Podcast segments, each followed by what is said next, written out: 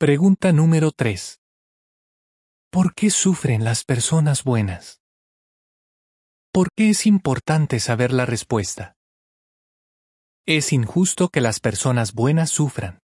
Al verlas sufrir, alguien pudiera pensar que no vale la pena esforzarse por hacer las cosas bien. Piense en lo siguiente. Algunas personas creen que nacemos y morimos una y otra vez.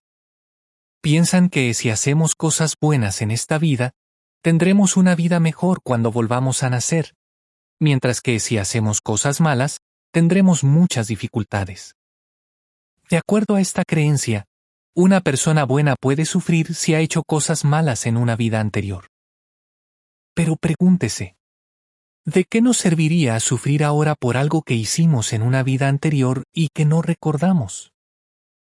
Si nuestro bienestar dependiera de lo que hicimos en una vida anterior, ¿para qué esforzarnos por llevar una vida sana y evitar accidentes? Para saber más. Vaya a jw.org y vea el video. ¿Por qué permite Dios el sufrimiento? Lo que dice la Biblia. El sufrimiento no es un castigo de Dios. En muchos casos se debe a la casualidad, a que estamos en el lugar equivocado, en el momento equivocado. Eclesiastés 9:11 menciona. Los veloces no siempre ganan la carrera, ni los poderosos ganan siempre la batalla, ni los sabios tienen siempre alimento, ni los inteligentes tienen siempre riquezas, ni siempre les va bien a los que tienen conocimiento, ya que a todos les llega algún mal momento y algún suceso imprevisto. Sufrimos porque hemos nacido con la tendencia a pecar. Por lo general, la gente utiliza la palabra pecado para referirse a las malas acciones pero la Biblia también la usa para referirse a la imperfección que todos los seres humanos, buenos y malos, hemos heredado de Adán y Eva. Mira, cuando nací ya era culpable de error, y soy pecador desde que mi madre me concibió.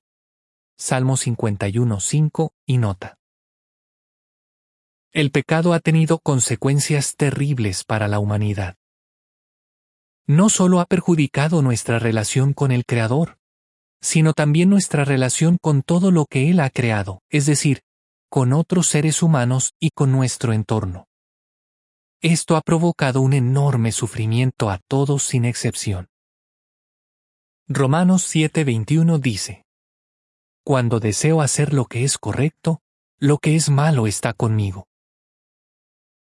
Y Romanos 8:22 añade, Toda la creación junta sigue lamentándose y sintiendo dolor hasta ahora. ¿Por qué sufren las personas buenas? Todos, tanto las personas buenas como las malas, sufrimos en gran parte porque somos imperfectos. Por esta misma razón, tenemos problemas físicos y emocionales, así como rasgos de personalidad que pueden hacer daño a otros. Entonces, ¿es esto lo que Dios quería? ¿Nos creó para sufrir? Vea la pregunta número 4. Fin del artículo.